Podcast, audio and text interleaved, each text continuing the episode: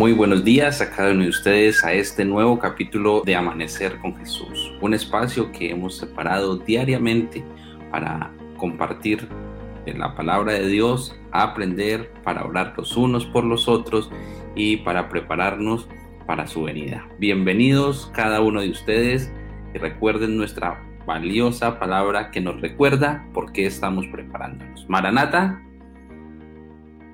ahí está, Cristo viene por ti y por mí. Vamos a escribirla allí con pasión en nuestra caja de comentarios, recordando a nosotros mismos, a las personas que nos leen, la bella promesa que tenemos de que Cristo viene por ti y por mí.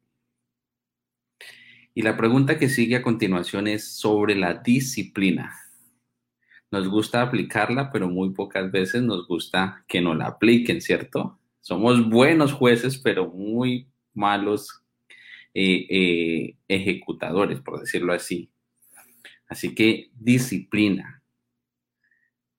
Esto nos, lleva a control, a reglas, a situaciones que nos ponen así un poquito incómodos. Ese será el tema que vamos a estudiar el día de hoy dentro de la gracia. Recuérdenlo bien, saludamos a nuestros queridos hermanos que comienzan a conectarse a esta hora de la mañana. Esperanza, Aide Garay, Dora Orrea, Cecilia Carzón, por allí vi a mi hermana de Orocue, Isabel, Cristina, bienvenida, gracias por acompañarnos. También a nuestros hermanos de eh, la Unión Colombiana del Sur, que también se conectan. Pastor Joel, ¿cómo amaneces? Muy buenos días para ti. Muy buenos días, mi hermano Jason. El Señor le bendiga hoy mucho, mucho. Y también a nuestros queridos hermanos que en esta hora están conectándose, nuestros amigos. Grandes bendiciones desciendan sobre ustedes en esta hora y el Todopoderoso les bendiga en gran manera. Estamos felices hoy de reunirnos nuevamente, de encontrarnos para estudiar una promesa más de la gracia de Dios, promesas preciosas en su palabra que fortalecen nuestra esperanza y nuestra fe. Así que qué bueno saludarles, saludarles. Tenemos mm, de la familia de, de, de Amanecer con Jesús, tendremos un matrimonio pronto. Así que en algún momento les compartiremos las fotos, pero esta familia Amanecer con Jesús tendrá matrimonio. ¿Te imaginas? Eso va a ser espectacular. Así que hay alegría, bendiciones. Bueno, y hablando de matrimonios, amor, buenos días. Los tips para que todos los matrimonios sean felices. gracias. Gracias, mi amor. Buenos días. ¿Cómo está, hermano Jason? Hola, Mari, ¿cómo amaneces? Bien, gracias a Dios. Eh, Buenos días, hermanos y amigos que están allí fielmente conectados. Dios les bendiga en este día. Bueno, vamos a continuar con otro tip que pienso que es el rey de los tips para la escucha activa, así que este no se le puede olvidar, queridos hermanos. Durante esta semana estamos hablando acerca de la comunicación, cómo podemos aprender a ser mejores eh, comunicadores en el hogar y bueno, todos esos tips que hemos aprendido nos ayudan también en nuestra parte profesional. Así que este es un tip que se llama el parafraseo. El parafraseo eh, viene de una palabra latina que a su vez es griega, paráfrasis, que significa para junto a y frasis es expresión. Es una expresión adicional de, digamos, un texto, de, una conversación, de algo que nos está diciendo. Entonces, por ejemplo, cuando nosotros estamos estudiando en colegio, en la universidad, eh, tenemos que dar explicaciones, debemos eh, hacer exposiciones de un tema. ¿Y qué es lo que hacemos? Pues lo que hacemos es parafrasear, ¿cierto? Está el autor, está el tema y debemos entonces tomar las ideas y esas ideas debemos compartirla a nuestros eh, oyentes eh, y lo hacemos de una manera, digamos, más simple, no utilizamos tanto tecnicismo, sino que lo hacemos eh, de una manera más clara. Así que el parafraseo es importante hacerlo dentro de la conversación interpersonal. esto nos ayuda a dejar evidencia, o sea, a verificar, a clarificar, a estar seguros de que lo que hemos escuchado es correcto, es lo que realmente nuestro interlocutor quiso decirnos. Así que el parafraseo es súper especial para la escucha activa, para esa escucha empática. Mm, por ejemplo, si estamos con, hablando con el esposo, con los hijos, ¿cómo podemos entonces hacer ese parafraseo? Eh, nos están comentando algo que les ocurrió, digamos, nuestro hijo o nuestra hija nos está diciendo que eh, tuvo cierta dificultad eh, en el colegio. Mm, entonces, nosotros vamos a decirle más o menos lo siguiente, ¿cierto?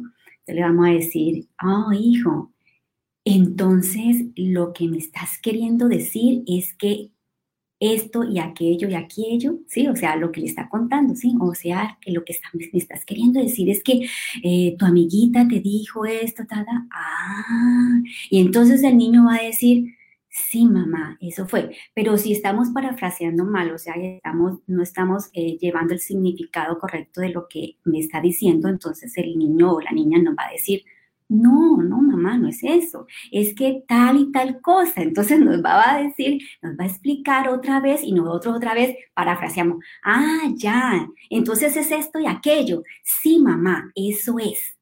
Cuando nos dice, sí, eso es, esa es la clave para saber que sí hicimos el parafraseo bien. ¿Ok? De lo mismo con nuestro esposo. Si nos está contando algo, o si yo le estoy contando algo a él y él me eh, hace parafraseo, pues va a utilizar estas palabras, ¿verdad? Ah, entonces lo que tú me estás queriendo decir, ah, entonces lo que tú estás pensando es esto y esto. Ok, mm, es importante hacer. Esto dicen los investigadores que es el rey de la escucha activa, ¿cierto? De esa escucha empática, porque efectivamente estamos prestando atención a la persona. Recuerde que la escucha empática o escucha activa es mm, prestarle atención. Estoy diciéndole a esa persona que me interesa lo que está diciendo y cuando estoy parafraseando, pues estoy evidenciando correctamente de que estoy prestando atención, que lo que me está diciendo es importante. ¿Ok? Entonces, así, mm, esta técnica no se nos puede olvidar, queridos hermanos y amigos. Estamos aprendiendo a ser mejores comunicadores en la familia. Eh, practiquemos el parafraseo y esta, de esta manera, bueno, vamos a tener una mejor comunicación. Que Dios nos bendiga. Vamos entonces a continuar con nuestra parte especial. Dios nos ayude. Muchas gracias, amor. Muy bien, así que parafrasear es una de las claves de la comunicación. Por supuesto, recuerda que la verdad no es solamente lo que tú dices, sino lo que tu interlocutor entiende. Así que asegúrate de que has entendido bien, has captado la verdad de lo que te están diciendo o que la otra persona eh, parafrasee tus expresiones para que estén seguros. Esto es importante. Qué bueno que el Señor eh, se acerca a nosotros y nos entiende, a pesar de que muchas veces no nos hacemos eh, explicar bien. Pero bueno, es el privilegio tener un Dios todopoderoso, todo, eh, que todo lo sabe. Vamos a orar y queremos dar la bienvenida a nuestros invitados de hoy, una familia muy querida, la familia Barrientos Pérez. Bienvenidos. Nos alegra saludarles. El pastor Valiente y su esposa ministran en el distrito de Acacias, un distrito hermoso cercano aquí a Villavicencio. ¿Cómo están? Buenos días, buenos días, pastor. ¿Sí nos escuchan bien? Bueno, un poquito, la voz se escucha un poco extraña. A ver si de repente... ¿Ahora sí me escucha bien? Sí. Mejoró, excelente, ahora sí. Buenos días, Pastor Joel, hermana Maricela y señor Jason. Y también ahora nos veremos otro colega. Vamos a la oración, pastor. Aquí dice que vamos a orar por el pastor Juan Carlos García, su esposa, y por sus dos niños, Juan y David, y por el tema que vamos a tratar, ¿ok? Bien, vamos a orar, entonces, eh, vamos, ¿oras por? Por los, niños. por los niños y yo oro por los esposos y el tema. Oramos, Señor, te damos gracias por tus cuidados durante la noche, por tu misericordia para este nuevo día. Y porque, Señor, aún la promesa que estará con nosotros todos los días se cumple en cada momento, Señor. Hoy pedimos por el pastor Juan Carlos García y su esposa Lady Laura, Señor, donde los tiene, Señor, pues que les dirija siempre, Señor, y que puedan hacer siempre su santa voluntad, Padre. El tema de esta mañana, que sea de beneficio para nuestra vida espiritual y que podamos, Señor, confiar cada día más en ti. A pesar de la situación, lo que vivimos, creemos, Señor, que estás al control. Gracias, Padre, porque nos amas y nos amarás siempre. Y porque su palabra es la guía, es la ruta a seguir siempre para estar más cerca del reino de los cielos. Te seguimos dando gracias, Señor, por la oportunidad que nos das en esta mañana de dirigirnos al trono de la gracia y entregarte en este día todos nuestros quehaceres. Y te pedimos, Señor, en esta mañana que dirijan nuestras vidas. Colocamos de manera muy especial, Señor, los hijitos de esta pareja, Juan Ángel y David Santiago. Son niños, Señor, que crecen en, en ti cada día y te pedimos, oh Dios, que los guíes, les des la sabiduría para que ellos puedan aprender más de ti y puedan elegir obedecerte cada día. Gracias, Padre, porque nos escuchas y en esta mañana nos colocamos en tus brazos de amor para que podamos captar el mensaje que tiene para cada uno de nosotros. En Jesús lo pedimos. Amén. Amén. Amén. Amén. Muchísimas gracias. Nos alegra verles, saludarles. Deseamos muchos saludos también a los hermanos de Acacias y sus alrededores, todo el distrito, Cuarral, El Dorado, San José de la Diari. Del otro lado, eh, um, San Carlos de Guaroa, San Martín, ¿qué más es? Castilla la Nueva. Sí, San Lorenzo, pastor, eh, Dinamarca. Estamos en el distrito de Los Santos, San Carlos de Guaroa, San Luis de Cuarral, San Martín de los Llanos. Este es el distrito de Los Santos, pastor. muy bien, muy bien. Excelente eso.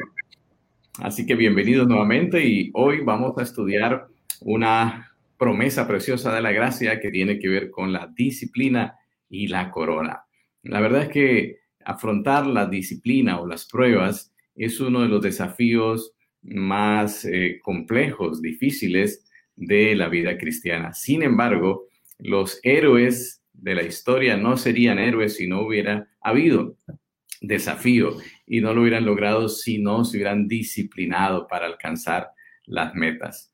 Muchas veces mm, eh, en este mundo y especialmente en este siglo nos hemos acostumbrado a las cosas fáciles, ¿verdad? Eh, el fuego se enciende fácil, eh, las comunicaciones son fáciles, todo es rápido en el instante. Pero otras situaciones, sobre todo en el pasado, requerían mayor disciplina, mayor esfuerzo, mayor trabajo para lograrlo. Y bueno, no solamente la historia de los héroes bíblicos tiene que ver con eh, la disciplina y alcanzar una meta, una corona, también tiene que ver con lo que el Señor hizo por nosotros. Él es nuestro principal ejemplo. Y el libro de Hebreos dice, pronuncia algunas frases muy interesantes sobre ese tema. Hebreos el capítulo 5, el versículo 7, mm, 8 y 9 dice, en los días de su vida terrenal, Cristo ofreció ruegos y súplicas con gran clamor y lágrimas al que podía librarlo de la muerte, y fue oído por su temor reverente. Aunque era hijo, por lo que padeció, aprendió la obediencia y fue perfeccionado por lo cual vino a ser fuente de eterna salvación para todos los que le obedecen. Siempre me ha llamado la atención pensar cómo Jesucristo, siendo Dios mismo, tuviera que ser perfeccionado. ¿Qué significa que fuese perfeccionado? ¿No era ya perfecto? Claro que sí, pero en su tarea que había elegido de ser nuestro ejemplo, tenía que pasar por todos los procesos para ser semejante a nosotros y poder ayudarnos. Y eso fue la prueba la disciplina. Allí en el, jardín del Hexemaní fue tentado fieramente. El enemigo le decía, la humanidad no va a hacer caso de tu sacrificio, no vale la pena morir, no vale la pena someterse a esta disciplina. Y esa tentación fue tan terrible que llegó a sudar gotas de sangre. y clamaba al Padre también, porque la prueba era muy difícil. Sin embargo, el Señor lo sostuvo, lo fortaleció y finalmente cruzó victorioso esa prueba. Una vez que logró superar esa prueba en Hexemaní, afrontó toda la tortura del Calvario y con gran fortaleza supo en qué momento había concluido y pudo decir, consumado es. Qué tremendo ejemplo tenemos en Cristo. Las pruebas, las luchas, la disciplina, finalmente tiene una victoria que vale la pena.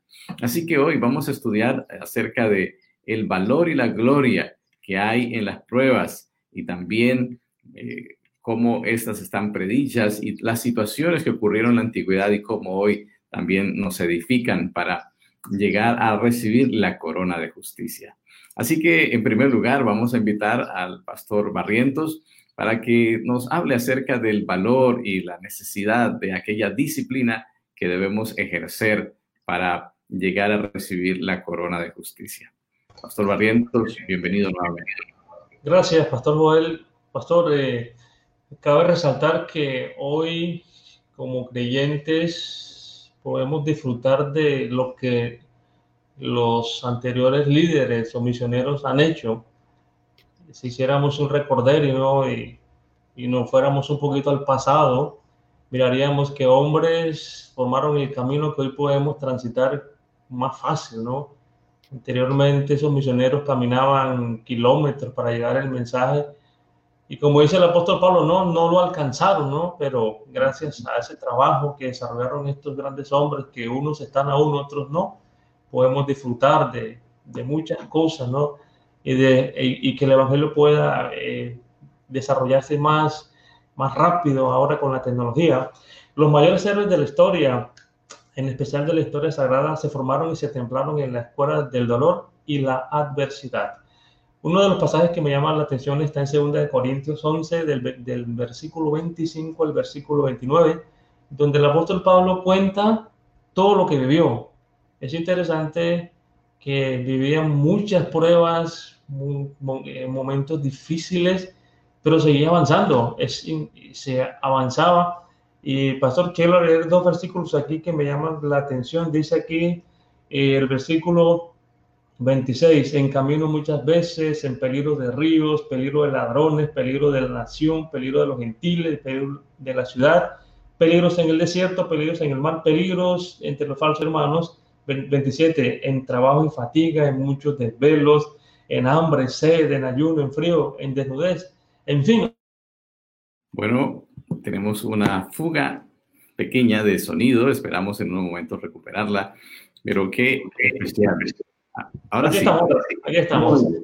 Pastor, comentaba que un sinnúmero de, de, situaciones vivió el apóstol Pablo y seguía avanzando, seguía avanzando y seguía avanzando. Dice en primera de Pedro, eh, versículo 4 y eh, capítulo 4, versículos 2 y 13, dice, amados, no os sorprendáis del fuego de las pruebas que os ha sobrevenido. Como si alguna cosa extraña os aconteciese, sino gozados por cuanto sois participante de los padecimientos de Cristo, ¿no? Yo pienso, Pastor Joel y hermanos que nos escuchan, no hemos padecido lo que hay que padecer, porque Dios es muy bueno. Y los del pasado sí vivieron situaciones muy difíciles. Y Pastor, queremos en este momento pues contar por la brevedad del tiempo, una situación que vivimos desde hace más de seis años en Paterriporo y seguimos con esa persona, ¿no? Entonces mi esposa va a contar un poquito y es bastante impresionante cómo una madre puede avanzar medio de las pruebas por alcanzar la salvación y porque sus hijos también alcancen el cielo. Adelante. Sí, realmente no conocemos hasta dónde el Señor puede probar nuestra fe por medio de las pruebas. María es una mujer que ha luchado con su niña que hoy tiene ocho años desde que nació. Esa pequeña nació con medio corazón y ella durante todos estos años eh, ha sido una lucha a diario. Eh, lo último que ha pasado con ella hace aproximadamente ya un año está hospitalizada tuvo la oportunidad de recibir su corazoncito, le hicieron el trasplante, pero ahora esa pequeña, su organismo lucha para aceptar ese corazón. Y esta madre aún permanece, aún está allí. Y uno dice, el Señor coloca las pruebas, ¿para qué las coloca? ¿Con qué propósito las coloca? Eh, María, yo pienso que ha sido una mujer muy fortalecida aún en medio de la dificultad y sigue avanzando. Sami, la pequeña, sigue luchando por su vida. En este momento es incierto, no sabemos si Dios realmente desea que esta niña pueda seguir viviendo o si la lleva al descanso, pero seguimos en oración pidiéndole al Señor que haga su voluntad. Y en medio de cada prueba podemos nosotros sentir que Dios está con nosotros. Y con María ha estado todos estos años, independientemente de cuál ha sido cada circunstancia. Y ella ha visto allí que Dios le ha acompañado. Y es un testimonio grande. No sabemos cuál será el desenlace, pero seguimos pensando en que Dios hará lo mejor. Entonces, cada prueba que se presenta, cada dificultad nos forma, nos transforma, nos hace mejores para afrontar una prueba más difícil. No sabemos cuál será la prueba que vendrá. Hoy tendremos una, mañana no sabemos cuál es, si sea más fácil o sea más difícil, pero Dios siempre está con cada uno de nosotros en medio de cada crisis. Eh, nada más podemos verlo ahora, ¿no? La crisis que estamos viviendo y que hemos estado viviendo y el Señor a diario nos acompaña. El a diario camina con nosotros y lo más importante es que todo esto ha hecho que nuestra fe sea creciente y que podamos cada día realmente depender de Dios. Amén. Sí, y Pastor, en primera de Pedro 1.7, ¿cuán importante es la prueba de la fe? Dice, para que sometida a prueba vuestra fe, mucha más preciosa que el oro, el cual, aunque perecederos, se prueba con fuego, sea hallada en alabanza, gloria y honra. Eh, a Sammy le, le, hicieron el trasplante de corazón hace pocos días y su corazón, su cuerpo no aceptó el corazón. Ella está en cuidados intensivos, está en un estado eh, de, está, sedada y al parecer, pastor, pues eh, hay situaciones que todavía hay que esperar porque la madre sigue luchando y una madre que está aferrada también mucho a Dios. Así que pruebas a diario, pruebas constantes, pruebas que vivieron los misioneros, pruebas que vivieron los líderes, pruebas que vivió David cuando huía, pruebas que vivió José en el calabozo, pruebas que vivió eh, eh, en medio de una situación difícil, eh, pruebas que nos ayudan a fortalecer nuestra fe y avanzar. La clave está en que cuando venga la prueba, o aceptamos avanzar, o, o echamos o retrocedemos, o nos quedamos estancados. Por eso, pastor dice aquí, en primera, en Romanos, el capítulo 8, y el versículo 35. Pablo dijo muchas cosas, ¿no? Dice que a pesar de lo que vivía, dijo en el versículo 38 de Romanos 8, por lo cual estoy seguro de que ni la muerte, ni la vida, ni ángeles, ni principados, ni potestades, ni lo presente, ni lo porvenir, ni lo alto, ni lo profundo, ni ninguna otra cosa nos podrá separar del amor de Dios, que es en Cristo Jesús nuestro Señor. Amén. Así que las pruebas nos forman y cuando estamos centrados y cimentados en Dios, toda prueba que venga, por muy difícil, Dios nos, nos ayudará para saberla sobrellevar y nos formará en nuestro desarrollo personal, espiritual y nos permitirá avanzar por el camino hacia el reino de los cielos. Muchísimas, gracias. Y gracias, por, ese, por ese testimonio, ese ejemplo también de aquella madre luchadora es por supuesto la disciplina. Inicialmente no nos parece agradable, pero tiene un fruto apacible de, bendición. Y como dice algún autor, no hay manera de sacar la paja del trigo sino trillándolo, y no hay manera de purificar el oro sino sometiéndolo al fuego. ¡Wow! Así es. Pero las pruebas han sido dadas por el Señor, nos permite pasar, es una de las promesas de su gracia si pasares por los ríos, no te anegarán. y si por el fuego, la llama no arderá en ti. Así que la prueba no es para destruirnos, la prueba es para fortalecernos, para darnos capacidad de estar en donde el Señor quiere que estemos, ¿no? Eso es muy valioso. Vamos ahora a la segunda parte de nuestro estudio sobre las pruebas que han sido predichas. Las pruebas no es un asunto que ocurre de repente, sino que ya había una predicción de ellas. El pastor Carlos Moreno nos va a explicar acerca de esta situación. Pastor, bienvenido, buenos días. Buenos días, pastor.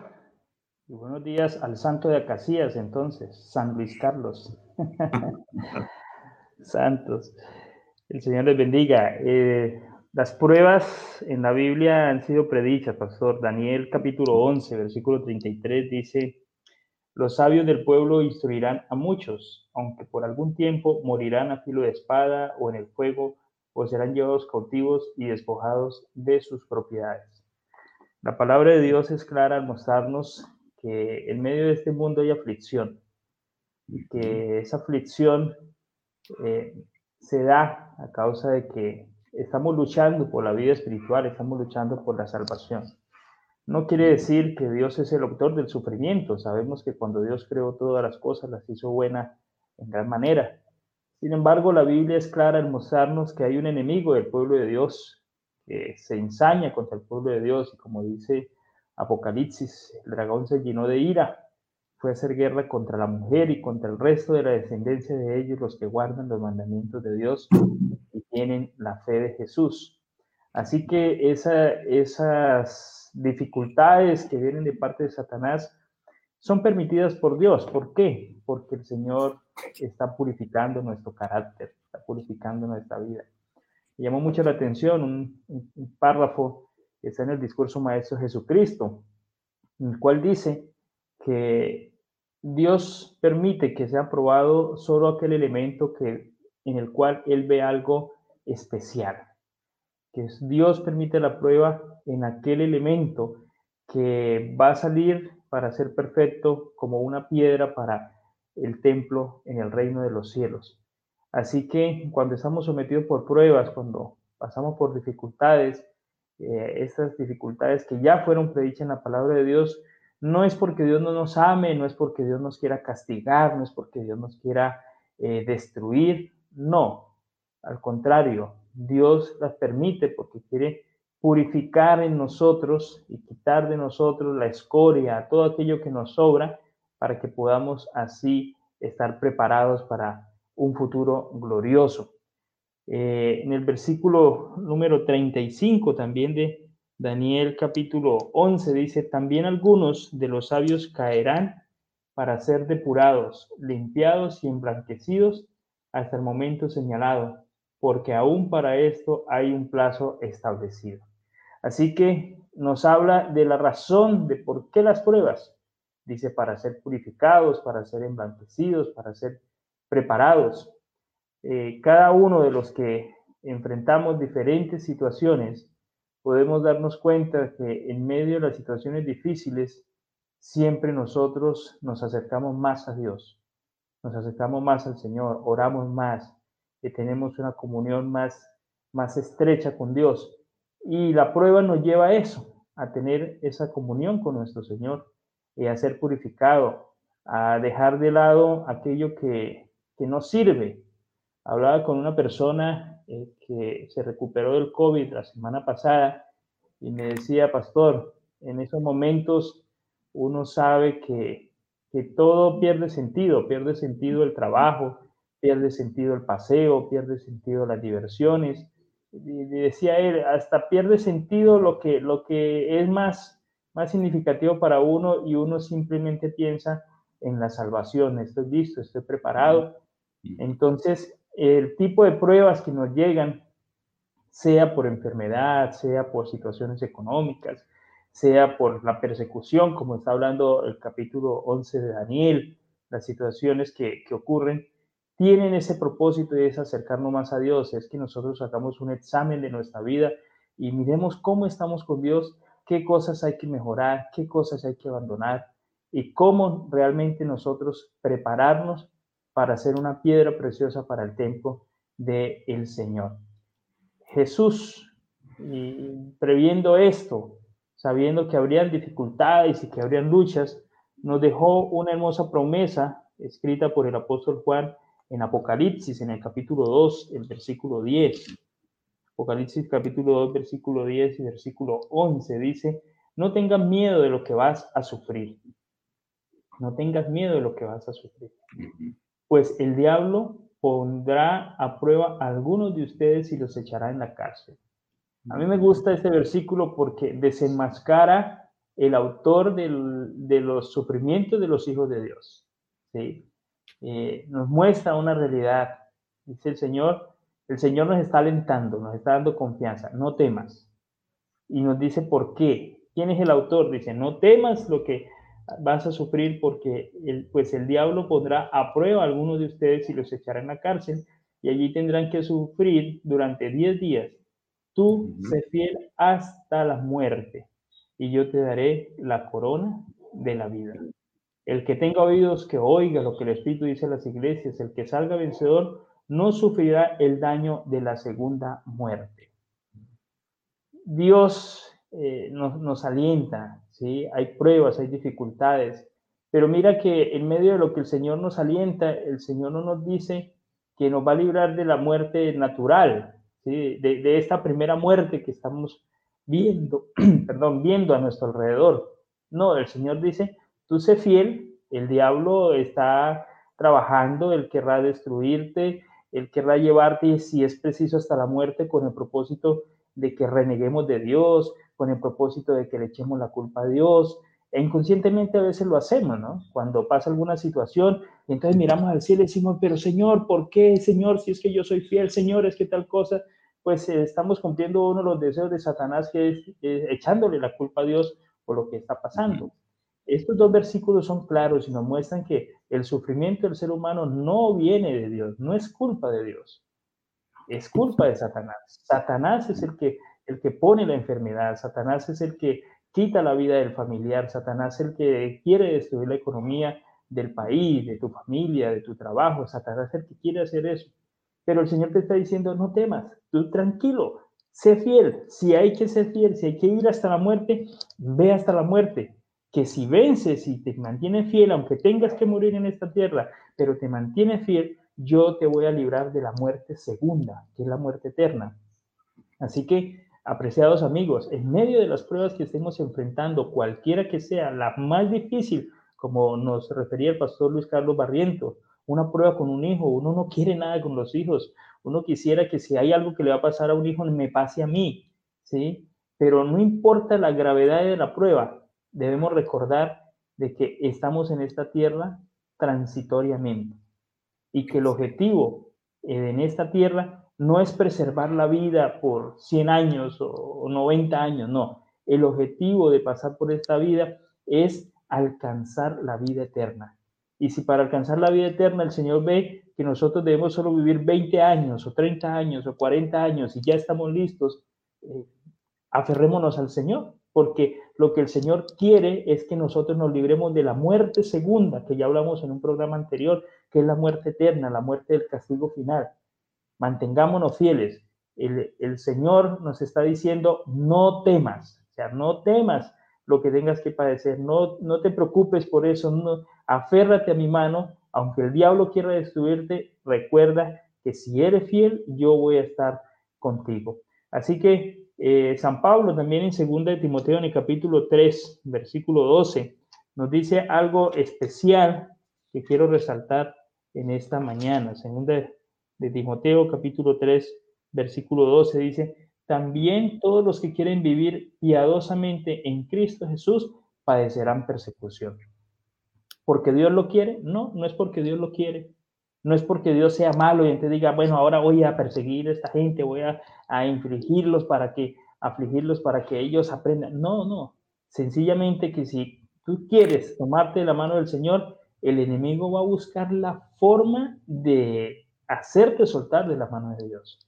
Y si tiene que usar la espada, si tiene que usar la cárcel, si tiene que usar la enfermedad, Él va a buscar la forma de tratar de que te suelte de la mano de Dios y te pierdas.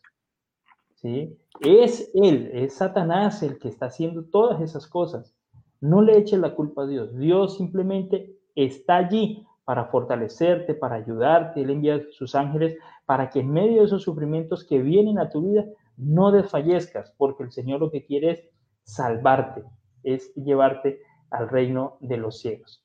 Finalizo esta parte con el relato de Hebreos, el capítulo 11, en el cual el Señor nos habla acerca de esos héroes que en la antigüedad fueron azotados, enfrentaron dificultades y todo lo que tuvieron que enfrentar. Hebreos capítulo 11, versículo 35 en adelante dice,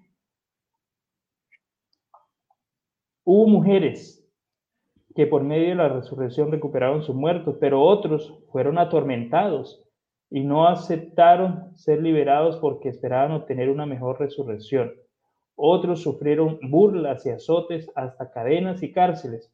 Fueron apedreados, aserrados, puestos a prueba, muertos a filo de espada, anduvieron de un lado a otro, cubiertos de piel de ovejas y de cabras, pobres, angustiados y maltratados.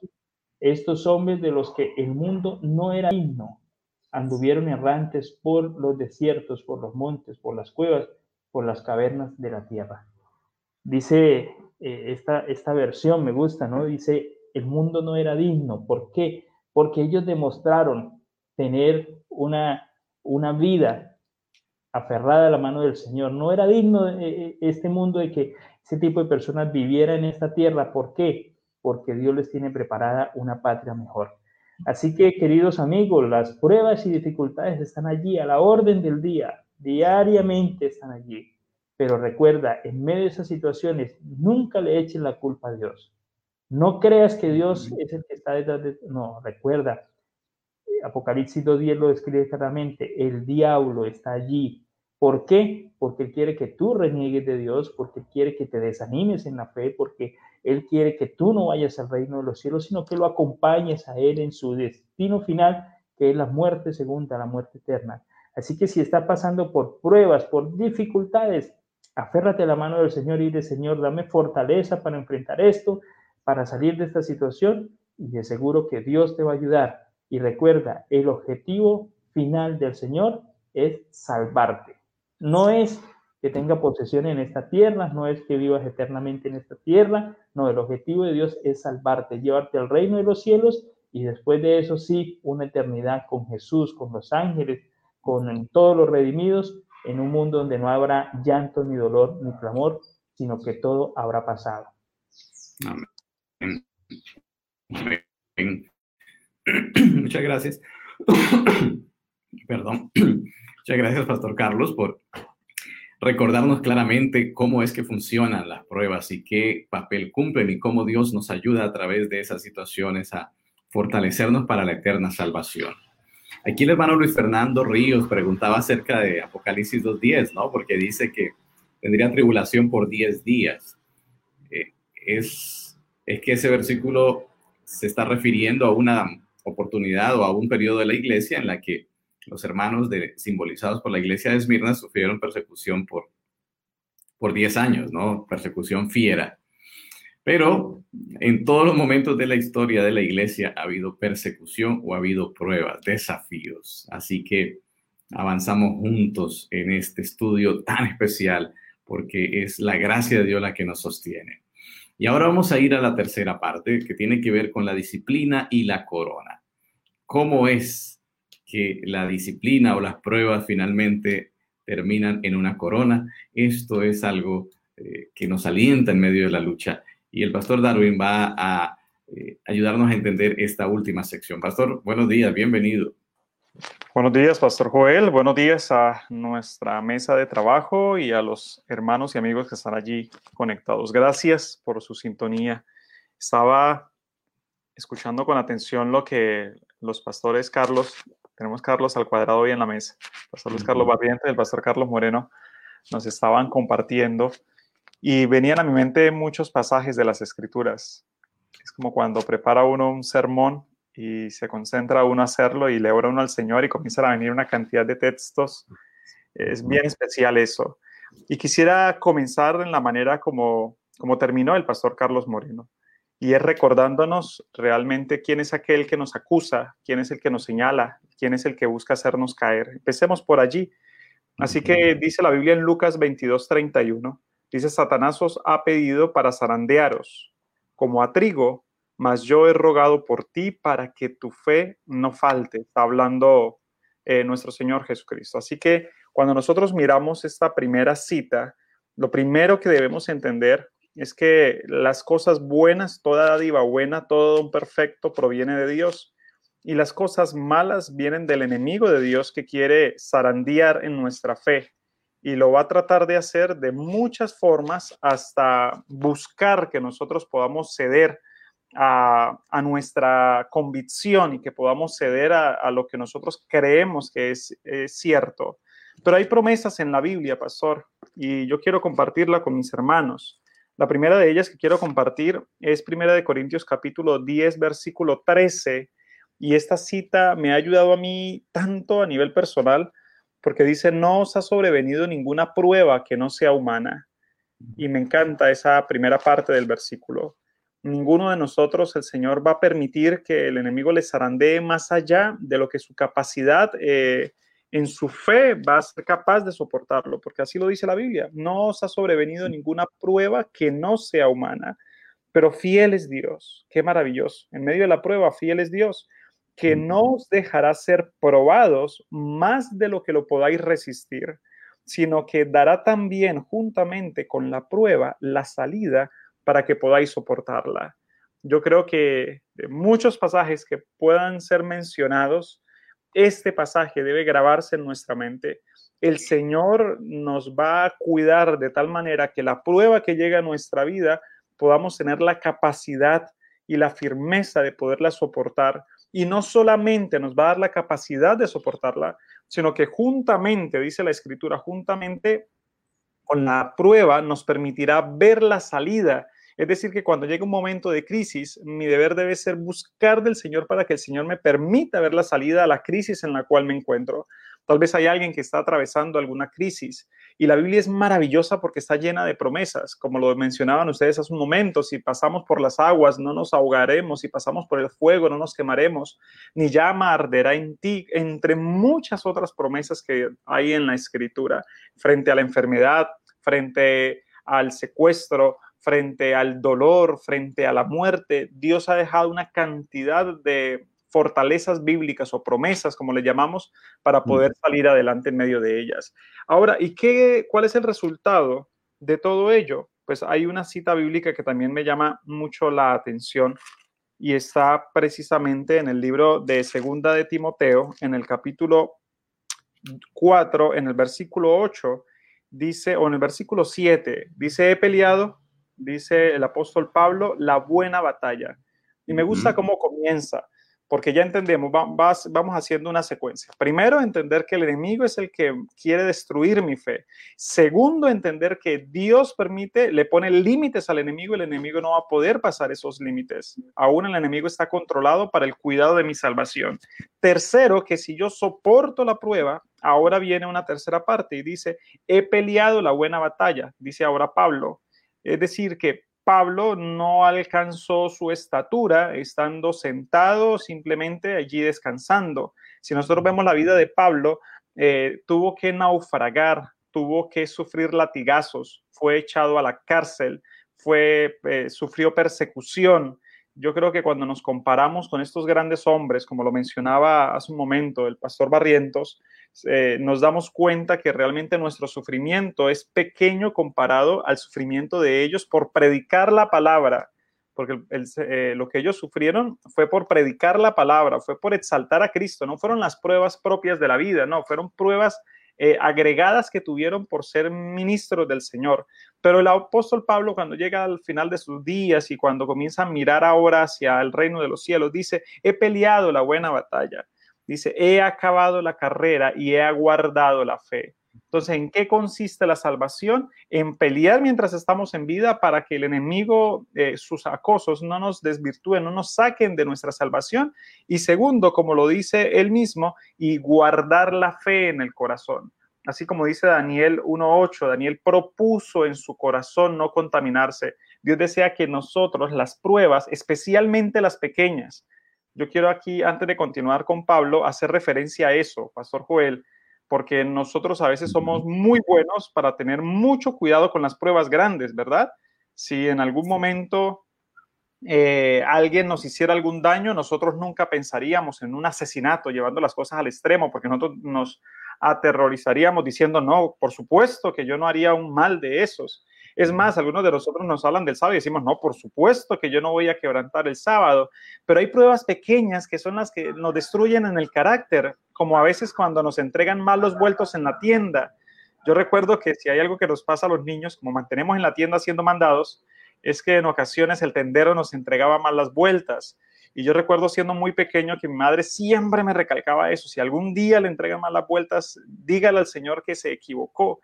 Y hoy en día entiendo por qué, porque es que cuando usted de niño se pule en las cosas pequeñas, usted sigue creciendo de joven y sigue siendo fuerte en las cosas que, ahora vienen de joven y cuando se vuelve adulto es fuerte en las cosas, eh, en enfrentar las pruebas que de adulto tiene que enfrentar. A veces son las cosas pequeñas lo que está de la manera sutil como Satanás está encajando y nos está haciendo destruir en nuestra fe. Por eso debemos aprender a proponernos en nuestro corazón, a serles leales a Dios, a pesar de que se traspasen los montes de un lugar al otro, a pesar de que el mar se turbie, a pesar de lo que ocurra, debemos aprender a tener esa convicción. ¿Y para qué toda esta convicción? Termina diciendo Pablo, por lo demás, dice el versículo 8, me está reservada la corona de justicia.